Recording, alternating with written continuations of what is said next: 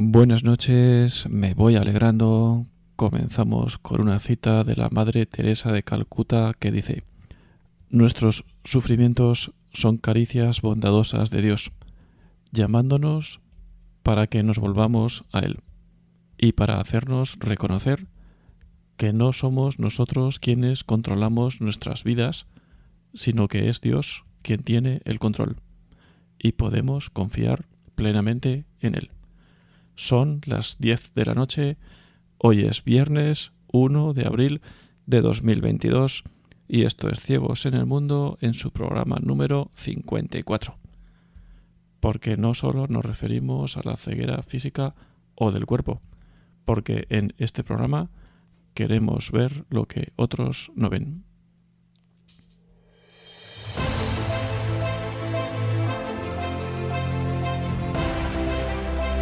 Ciegos en el mundo. Porque todos, de uno u otro modo, estamos algo ciegos en el paso por este mundo. Desde este programa queremos aportar un poco de luz o al menos algunas ideas para ser una farola encendida en medio de la oscuridad. Dirigido por Arturo Fernández.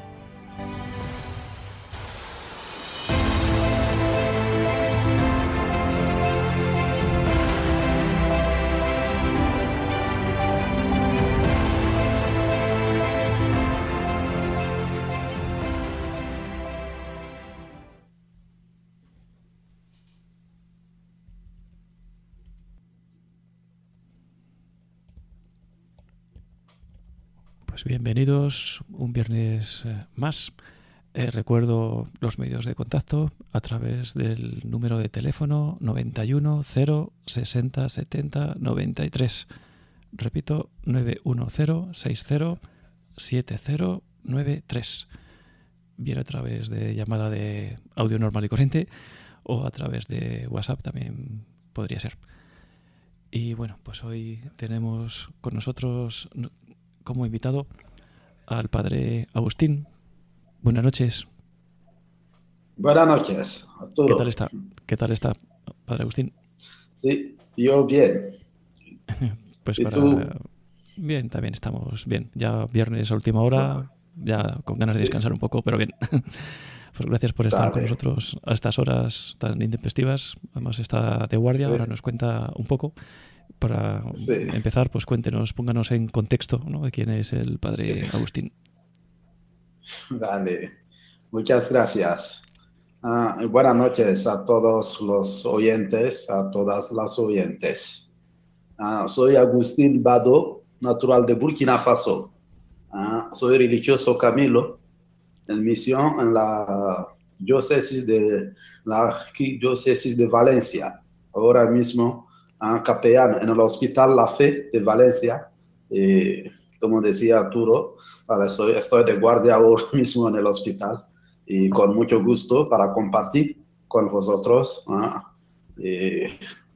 mis reflexiones en torno al tema del duelo que, bueno, se me han pedido. No sé si eso vale como presentación para empezar, Arturo. Sí, sí, ¿O quieres saber algo más?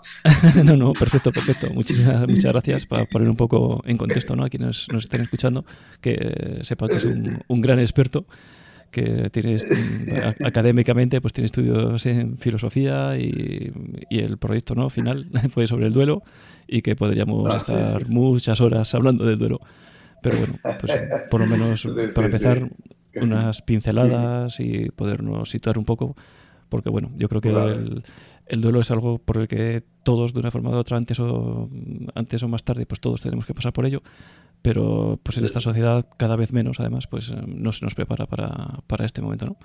Entonces, bueno, yo creo que es interesante el, el, profundizar un poco en estos, estos temas. Así que de cuando quiera. Perfecto. Vale, muchas gracias a todos, muchas gracias a todos. Ah, y bueno, primero agradecer a los organizadores de este foro radiofónico, a todos los miembros de la asociación SECO, ah, que me permiten compartir algunas reflexiones acerca del duelo. Ah, para esta primera sesión se trata simplemente de introducirnos en lo que llamamos duelo, su vivencia y según el tiempo que nos queda, bueno, se puede abordar alguno, algunas ah, claves para el acompañamiento, pero eso puede ser otras sesiones si queréis. Porque como decía Arturo, bueno, he hecho mi tesis sobre duelo y final de la vida, y que ya está publicada, aunque bueno, es de la tesis en francés, un libro en francés, que está intitulado Essai sur le deuil, ¿ah? y la narración, bueno, sí, ensayo sobre el duelo que se puede comprar por Amazon para lo que sabe el francés. Y para empezar esta charla, esta noche, se puede escuchar este testimonio sobre el duelo. Murió nuestra niña. Me gustan los niños. La pureza que muestran los bebés al nacer me facilita ver lo divino. Para mí, la niñez de una persona termina cuando lo divino de esa eh, etapa deja de estar tan a flor de piel como para percibirlo fácilmente. Carolina tenía síndrome de Down. Lo supimos en el transcurso del, del embarazo. Fueron días de incertidumbre y confusión por lo inesperado. Nosotros sus padres, sentimos en nuestra alma a Carolina y amarnos. Quererme, que yo os quiero. En las últimas horas, en cuidados intensivos, yo sabía que nada me reconfortaría, pero sí fui capaz de ir archivando todo lo que me podía ser útil más adelante recuerdo agarrar a una amiga del brazo y suplicarle, Esther, voy a necesitar mucha ayuda. Por favor, ayúdame, consígueme ayuda. Creo en Dios, tengo fe y siempre he creído que hay una continuidad cuando la persona muere. Pero cuando supe que se trataba de mi hija, no hallé consuelo pese a todas estas creencias. ¿Por qué? ¿Por qué a mí? Pensaba mientras me dirigía al cementerio. Cuando a las puertas de la capilla alguien recitaba un salmo que no pude escuchar, una corriente de aire me atravesó, haciéndome sentir una paz que me secó las lágrimas. A partir de ese momento, regresé a mi fe, que es lo que mantiene viva en mí la posibilidad de salir adelante. Ahora necesito silencio, meditación, simplemente sentirme a mí misma para conocerme mejor. Necesito comprender a Dios, saber interpelarle. Mientras tanto, mi relación con Carolina será alimentada por mi fe.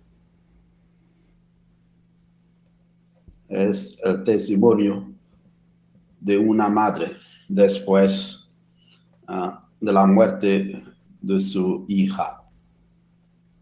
Creo que ese testimonio puede interpelar cada uno de nosotros en nuestra mm, relación con Dios con respecto a la muerte de un ser querido. La fe nos puede ayudar, la dimensión espiritual. Era simplemente para introducirnos. Ahora, ¿qué entendemos por duelo? Cuando hablamos de duelo, automáticamente solemos pensar a la muerte haciendo referencia a rituales, prácticas funerales y todas las iniciativas que se ponen en obra cuando fallece una persona.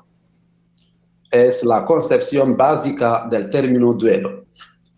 Este tipo de duelo corresponde a la expresión de sentimientos no solo individuales, sino también colectivos en relación con la muerte. Sin embargo, el duelo va más allá y abarca varias situaciones que pueden ocurrir en nuestra vida y que veremos más adelante con algunos ejemplos concretos. El duelo desborda el único marco de las prácticas rituales para englobar unos estados de ánimo, diversos sentimientos, emociones, momentos existenciales, procesos normativos, etcétera, etcétera. Según su etimología, duelo deriva de la palabra latina dolus y que significaría dolor o sufrimiento. En español se utiliza generalmente dos términos relativamente diferentes, duelo y luto. Mm. El término duelo se referirá a sentimientos en torno a cualquier pérdida significativa en la vida de la persona, incluso la muerte. Y el término luto se refiere específicamente a la muerte y los ritos de entierro y funeral que se hacen. Pero las características ¿ah? de toda situación de duelo ¿ah? son el dolor, el sufrimiento, la tristeza, la pena, son sentimientos que salen. Y para salir de esas situaciones del dolor, se habla de llevar su duelo, hacer su duelo, es decir, elaborar adecuadamente el duelo. El duelo exige entonces esfuerzo, tensión y lucha para poder calmarse y tranquilizarse. Es preciso reconocer aquí que el duelo no es una enfermedad que hay que tratar con fármacos. Normalmente la persona que está en duelo ah, puede recomponerse o adaptarse naturalmente después de la pérdida según un tiempo determinado. Cada uno lo vive según un tiempo determinado. El duelo es un proceso en el que se elaboran ciertos sentimientos relacionados con la pérdida de un ser querido u otra pérdida de mayor importancia. Se trata de una respuesta emotiva a una pérdida de algo o de alguien significativo, pues cada desapego provoca una serie de reacciones o sentimientos que nos hacen pasar por un proceso. Y es una experiencia global ¿ah? que afecta a la persona en su totalidad, en sus aspectos psicológicos, emotivos, mentales, sociales, físicos, espirituales.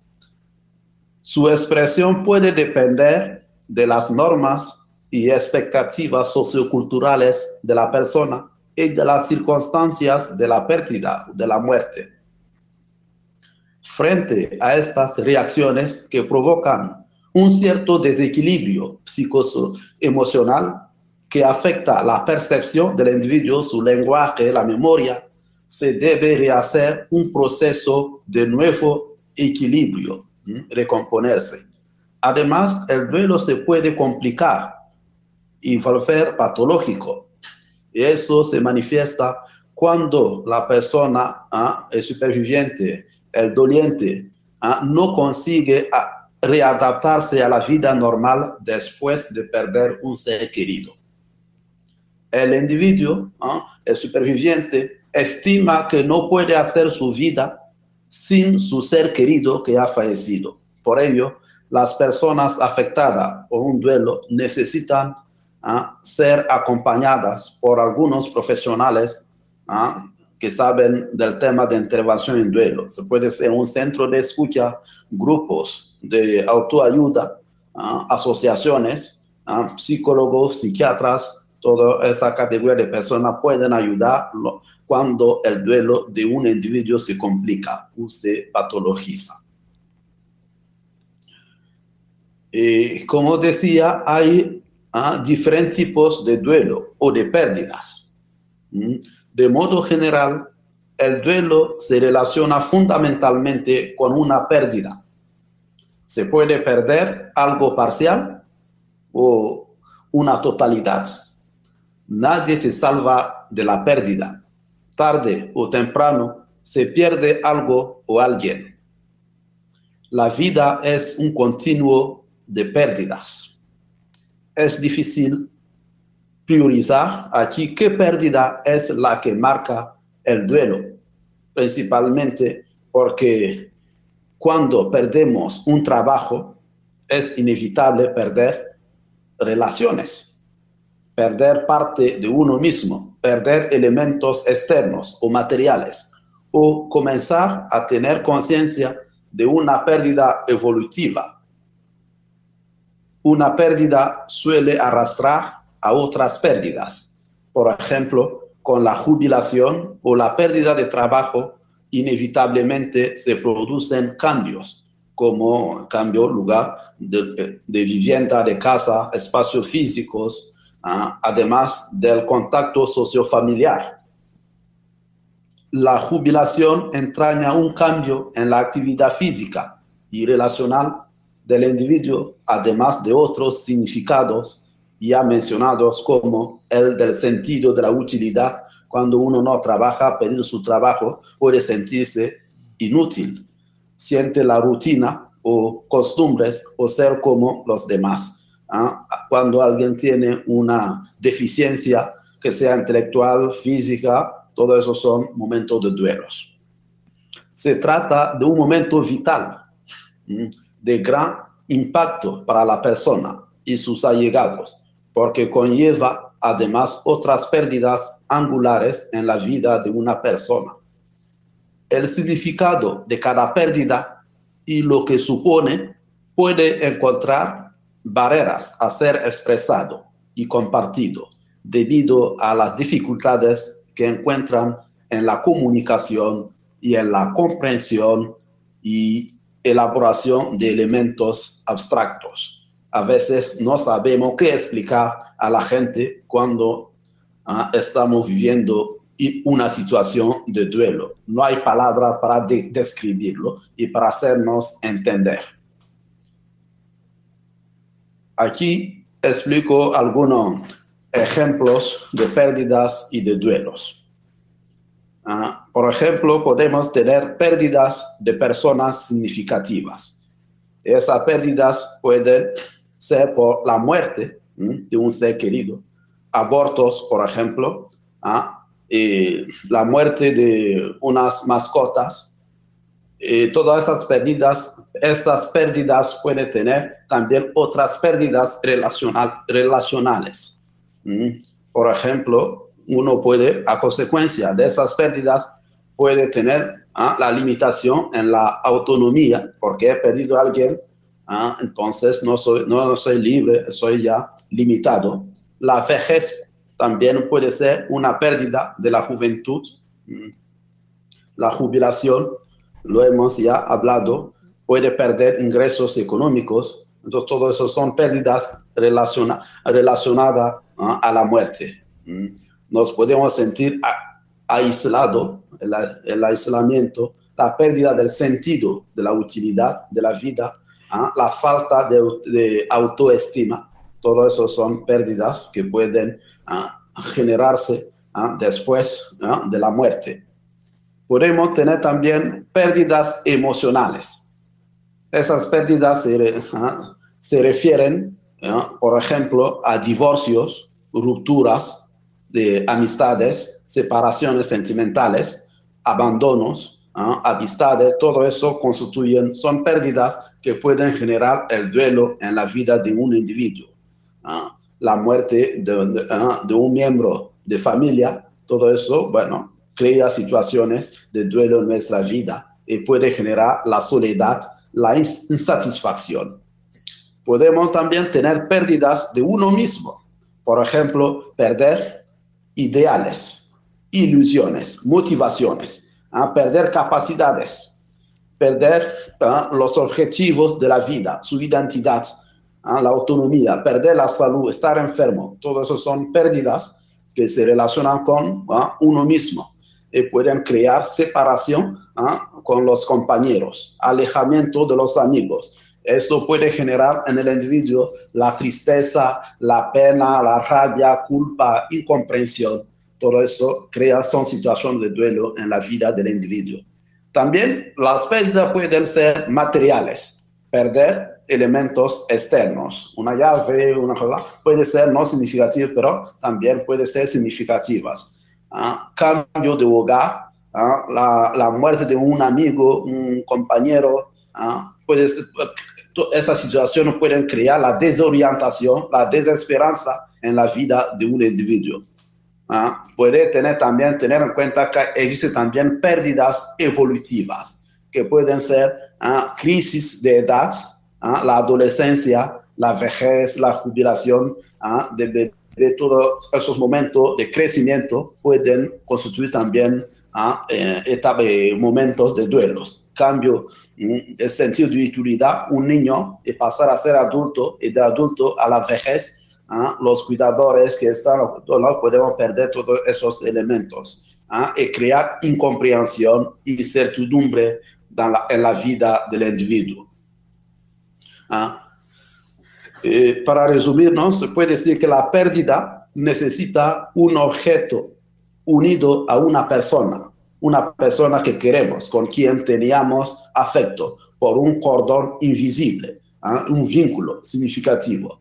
¿Ah? Y cuando perdemos, cuando eh, este vínculo está roto, no vemos la persona física o el objeto, eso empezamos a vivir el duelo. El proceso de adaptación a dicha pérdida es lo que se denomina duelo. Es algo inevitable y universal.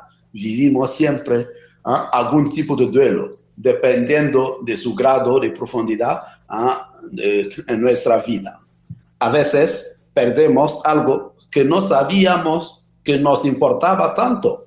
Es después de perderla que de perder la, cosa que nos damos cuenta que esta cosa era ¿ah? importante en nuestra vida. Por ejemplo, la salud o la juventud. ¿ah? Pues son cosas que eh, no lo pensamos, pero cuando ¿ah? estamos afectados nos damos cuenta que algo nos falta. Y otras perdemos y nos sorprendemos por la forma en que superamos dicha pérdida. En cualquier situación es imprevisible saber cómo viviremos esta pérdida. El saber desplegar estrategias que nos ayuden a superar el dolor y el sufrimiento depende sobre todo de la educación que hayamos recibido, cómo nos defendemos, cómo ah, afrontamos las situaciones difíciles en nuestra vida. Eso se aprende en la vida, como lo estamos haciendo con esta charla.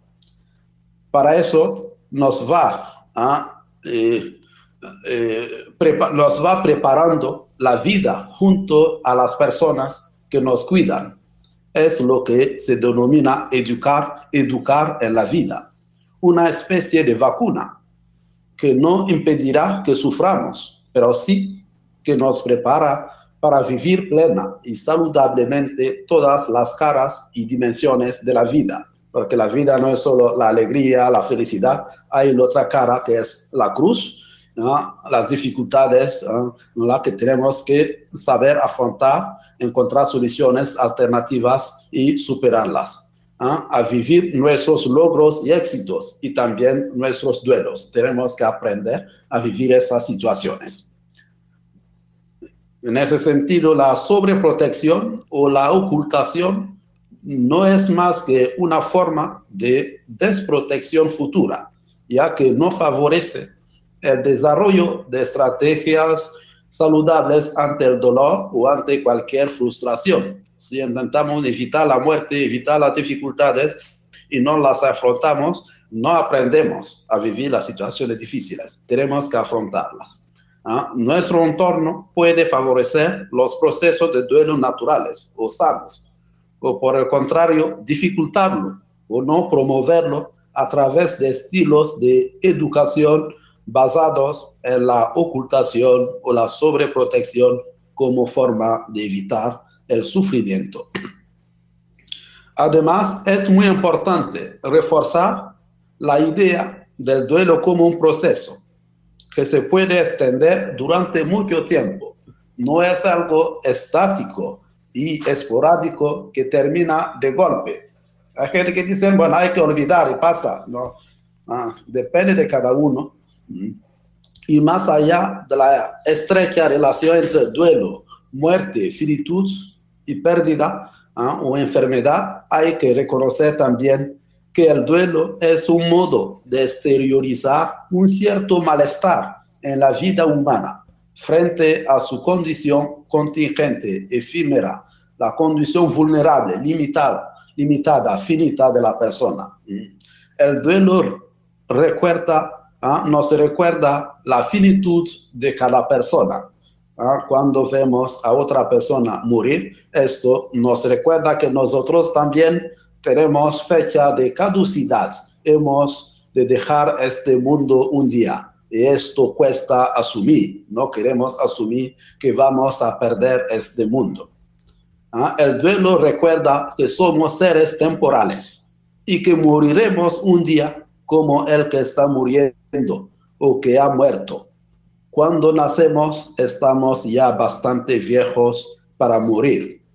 Así, el duelo no es un problema en sí, sino un medio para expresar este malestar existencial respecto a la finitud del ser humano. Por eso inventamos, tenemos muchos ritos para acompañar el proceso de duelo, el proceso de la muerte. La labor de duelo consiste, pues, en repensar la vida y poner orden en donde es todavía posible arreglar cosas. En el fondo, se trata de considerar que cada persona es capaz de encontrar sentido a cualquier situación de sufrimiento, de dolor, pues lo decisivo es que cada individuo, cada cual de nosotros, ¿ah? que podamos dotar la situación de sufrimiento ¿ah? de un significado, ¿ah? dar sentido a la situación que está pasando, encontrar sentido a una situación de dolor, cualquier que sea su grado, la alivia ya por la mitad. En definitiva, el proceso y el momento de duelo consisten en el acompañar con compasión o empatía al que está sufriendo o que ha perdido un ser querido. Por eso ya empieza a aportar algunos ah, elementos ah, que nos pueda ayudar, sea el acompañamiento o el apoyo ah, de personas que están sufriendo una situación de duelo. Empiezo con este testimonio de la madre de niño. Cuando falleció su tía, mi hermana fue mucho peor porque no se lo esperaba. La verdad es que nadie nos lo esperábamos. Fue muy rápido. Fuimos a verla a su casa. Había adelgazado mucho y estaba muy cambiada. Ya estaba muy enferma al poquito nos llamaron que había fallecido. Mi hijo lo pasó fatal. Mi marido se enfadó conmigo porque me dijo que no tenía que, hacerla que haberla visto. La vio además muy deteriorada y yo creo que esto le afectó mucho. Lo pasó muy fatal. No quería hablar con nadie y tenía pesadillas estaba muy enfadado todo el día y no quería comer. Pero cuando falleció su mejor amiga, fue diferente. En el centro ah, les prepararon antes. Estaba también enferma, pero se lo dijeron, le prepararon a su manera. Y se me acercó mi hijo un día y me dijo que sola debe estar su madre es el testimonio de una madre de un chico con síndrome de Down. Ese testimonio nos permite, eh, nos interpela para preparar a las personas ah, antes de encontrar situación de duelo, sobre todo los niños, los niños con dificultades, ah, deficiencias. Antes de la pérdida, ¿qué podemos hacer? Primero es preciso fomentar una educación continua sobre la problemática de la muerte. entender los conceptos ah, de la muerte son conceptos abstractos. A veces son difíciles de entender qué significa la muerte, el duelo, la pérdida, la enfermedad grave. Son conceptos que pueden ayudar si ya los entendemos. Nosotros adultos puede ser que los entendamos, pero los niños o personas con dificultad no lo entienden. Entonces hay que prepararlos en familia, ya en la educación. Entender lo que significa ¿ah? morir, enfermar, el carácter irreversible de la muerte. Todo eso se tiene que enseñar ¿ah? a los niños. Formarse a los temas de duelo y la muerte, que no deben ser tabúes. Lo ideal sería entonces que la propia familia a lo largo del ciclo vital trabajara con el concepto de pérdida y muerte con sus hijos. Además de la comprensión de la muerte o de pérdida como parte del ciclo vital, es preciso ayudar a expresar sentimientos y emociones. Mm, hay que buscar apoyo para tomar decisiones cuando existen asuntos, pendientes, sobre todo en caso de enfermedad terminal en el hospital. ¿ah? Y los equipos de profesionales pueden ayudar ¿ah? en este sentido. Por ejemplo, participación en el cuidado, deseos de comentar y solucionar temas pendientes, despedirse normalmente, son cosas que se puede hacer para preparar a los supervivientes, sobre todo cuando son niños. Se puede explorar también sentimientos, emociones, de manera prudente, sin invadir el espacio vital y sagrado de cada uno. Se puede ofrecer igualmente a la persona espacios adecuados, facilitarles información, fomentar la expresión de sentimientos, pero abordando cada caso de forma individual, hacer partícipe a la persona tanto como sea posible y minimizar los cambios o pérdidas secundarias que pueden conllevar el tiempo de la muerte. Todo esto consiste en una preparación para que cuando suceda la muerte, la persona esté capacitada para sobrellevar el duelo y adaptarse normalmente. Después de la pérdida, es importante participar en los ritos de despedida y no evitar hablar sobre la pérdida o el objeto de la pérdida. En ese sentido, hay que favorecer la participación en los ritos favorecer actividades de encuentro para compartir y acompañar en el dolor. Por ejemplo, compartiendo fotos, sucesos o trayendo objetos de la persona que ha fallecido puede ayudar a los supervivientes ¿ah? a recobrar fuerzas y a seguir ¿ah? viviendo. ¿ah? Cuando se trata de niños, esos pueden estar llorando porque el abuelo ha muerto, expresando lo que le echan de menos pero al mismo tiempo ah, van a seguir jugando. Eso no significa que los niños no tienen sentimientos. Hay que entender esta forma de expresión es fundamental para minimizar el dolor y acogerlo como un elemento acorde con el proceso natural de duelo.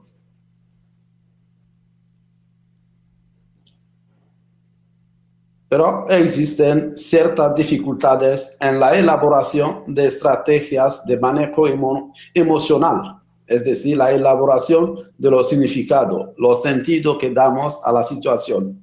¿Ah? Las personas ancianas están expuestas a desarrollar serios problemas de conducta ante la muerte de un ser querido o cambios ¿ah? en la vida familiar cuando surgen esos cambios de, de modo repentino. Hay que acompañarlos y apoyarlos. En un primer momento es importante facilitar a la persona la información, no ocultarle la noticia de fallecimiento de un ser querido, comunicar con claridad y explorar hasta qué punto lo quiere saber y saber limitarse a su necesidad ¿ah? y capacidad de entender lo que sucedió. La información aportada debe ser simple y directa. Aquí es importante tener habilidad para saber comunicar malas noticias. lo pueden hacer sus familiares directos o sus personas de confianza y que la conocen muy bien. Se puede usar también gestos. Tenemos a todas las emociones primarias, rabia, alegría, miedo, tristeza, sorpresa, asco, como cualquier otra persona, solo que cada uno las exprese de modo diferente. Al doliente se le debe procurar el calor humano de nuestra presencia, la ternura de un acompañamiento especial ¿ah? y que sepa que tiene en dónde apoyarse para llorar cuando lo necesite. ¿ah? Aquí basta con la presencia para acompañar al superviviente. No se trata de inundarle con palabras a veces molestas, diciendo, pero es la voluntad de, es la voluntad de Dios. Es Dios que lo quiere así. No, eso no estamos castigando ¿ah? al superviviente. ¿ah? Si no sabemos qué decir, hay que guardar silencio y escuchar activamente, ¿ah? porque la escucha en este momento sana las heridas del dolor. Que el doliente, el superviviente, sienta que estamos presentes a su lado para ayudarle en caso de necesidad facilitar que la persona ah, que no puede expresarse verbalmente lo ah, haga de manera no verbal. Para eso hay que estar atentos a los, a los llantos, los gestos, etc. Hacer de modo que el superviviente ah, sea protagonista de su situación de dolor por la muerte de su ser querido. No hay que ocultar nada, no hay que impedir nada, dejarle expresar su dolor se puede fomentar también la participación en los ritos. Llevar a la persona al funeral o velatorio para que vea y comprenda lo sucedido. ¿Ah? Le daría algo que supiera que para ella es significativo y, suponga un recuerdo de la persona fallecida. Según seguir con el ritmo habitual ¿ah? de la vida. Y por último, que permanezca cerca ¿ah? de las personas que más conoce, la familia que se junta. otra manera de ayudar al doliente sería utilizar la espiritualidad conforme a las creencias de las personas, la oración, las misas en sufragios, celebrar aniversarios son momentos para acompañar a las personas en duelo. Sería conveniente involucrar a la persona en duelo en las actividades ¿ah? del funeral. ¿ah? esta tarea encaminada a trabajar sobre el bienestar emocional ¿ah? de la persona.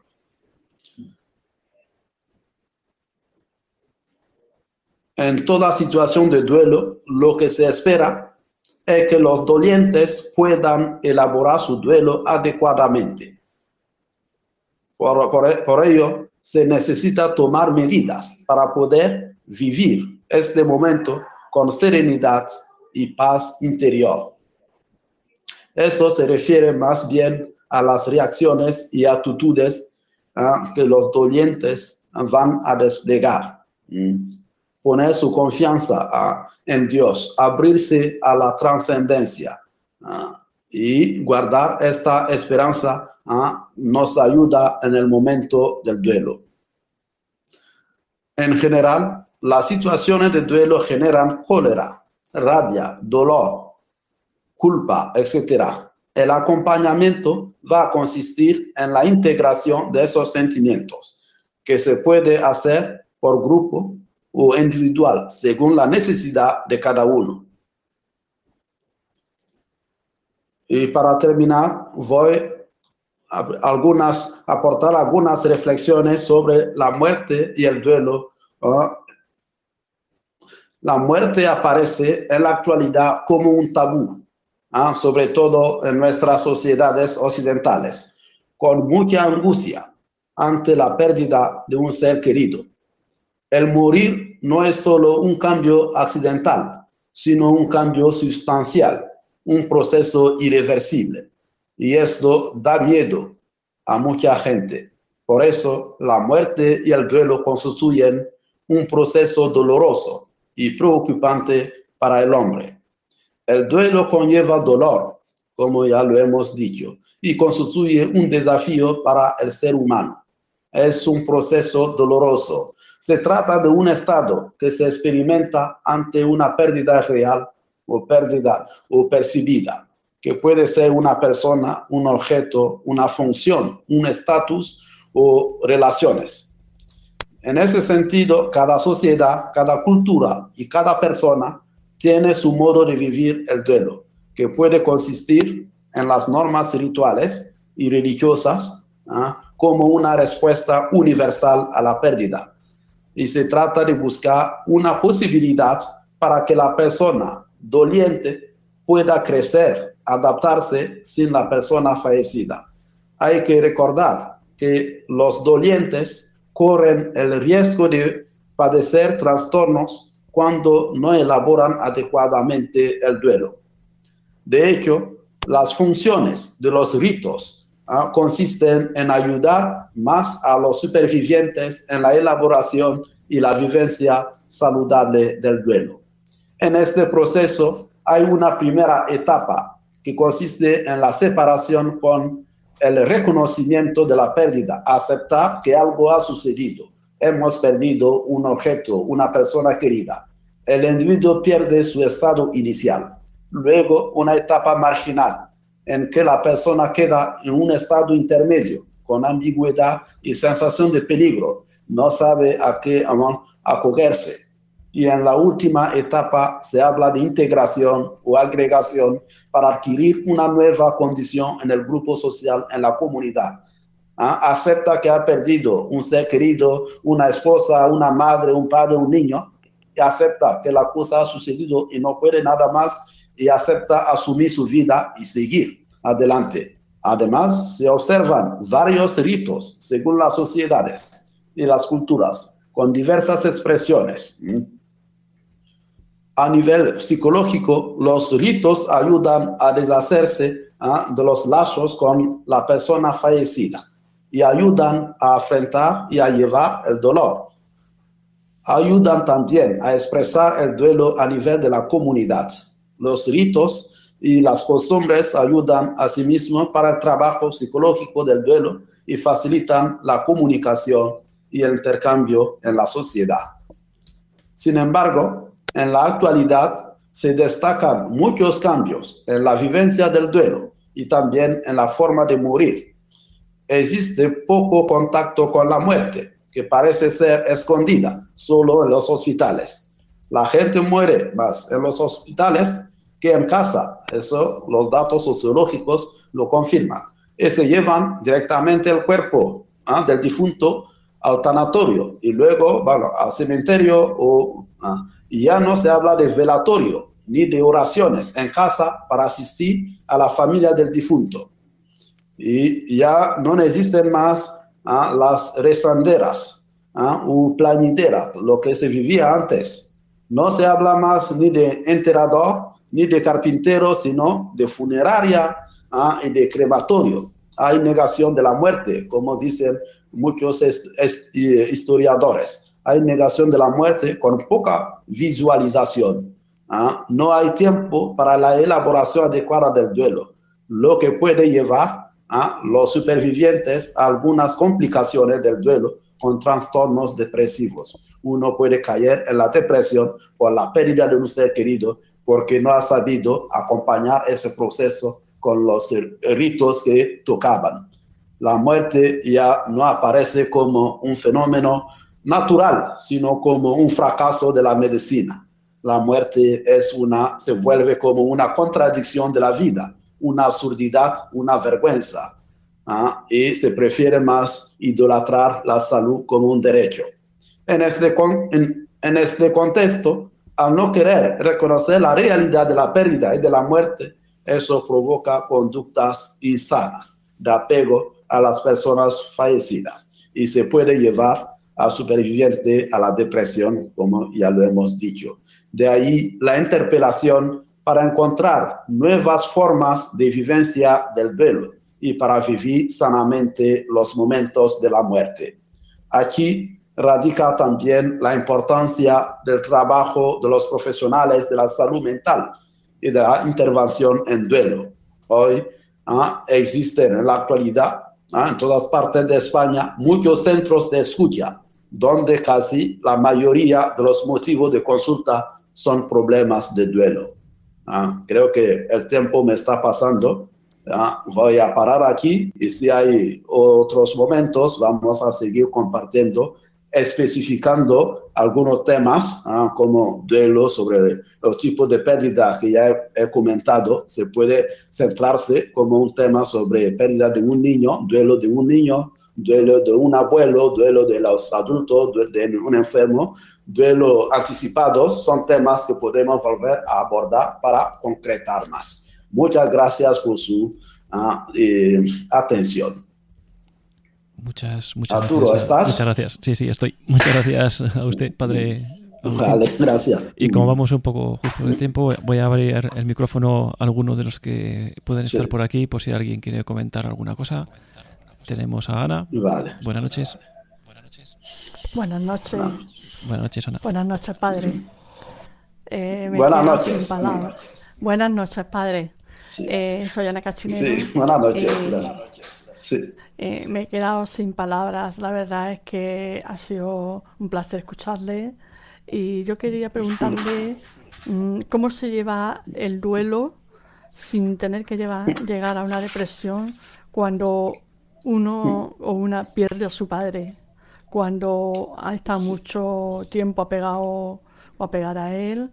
Y, y entonces parece ser que el duelo es muy distinto como a otras pérdidas mm, y puede causar trauma. puede ser que esa palabra, eh, si no se supera como en condiciones normales, ¿no? Eh, puede causar. Eh, me gustaría que me explicara un poquito eso.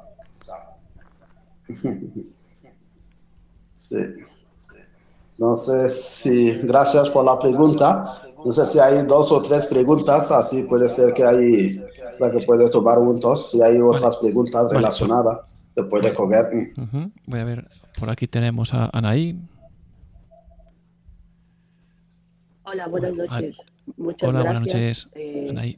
La verdad, hay tantas preguntas, pero pues básicamente eh, igual eh, es muy parecida, pero también desde el punto de vista de cuando hay niños pequeños, cómo acompañarlos también, ¿Mm? ¿no? Como adultos. Sí, también tenemos por aquí a... Eh, vamos a abrir un poco, no sé, alguna pregunta más y así simplificamos un poco porque andamos un poco justo de tiempo, pero eso, lo bueno que podemos continuar otro día. Tenemos a Carmen. Carmen desde No, nada, buenas, buenas noches, agradecerle al padre Agustín su exposición y nada, mm, ha quedado muy claro todo. Y sí, como coincido con las compañeras, que el duelo, como usted ha dicho, pues eso, hay muchos tipos de duelos, no solamente el duelo es la pérdida de un ser querido, eh, hay muchos tipos de duelos. En concretamente, en nuestro caso eh, y en el mío, la pérdida de visión, irremediablemente eh, pensar que me iba a quedar ciega, aunque yo parecía que lo tenía asumido, me causó una depresión. Entonces, efectivamente, cualquier pérdida, como usted ha dicho, puede causar y, muy fácilmente el duelo se deriva en depresión si no se trata correctamente, padre. Sí, sí, sí, exacto. Mm. También tenemos a Ignacio. Ignacio, buenas noches. Ignacio desde Jaén.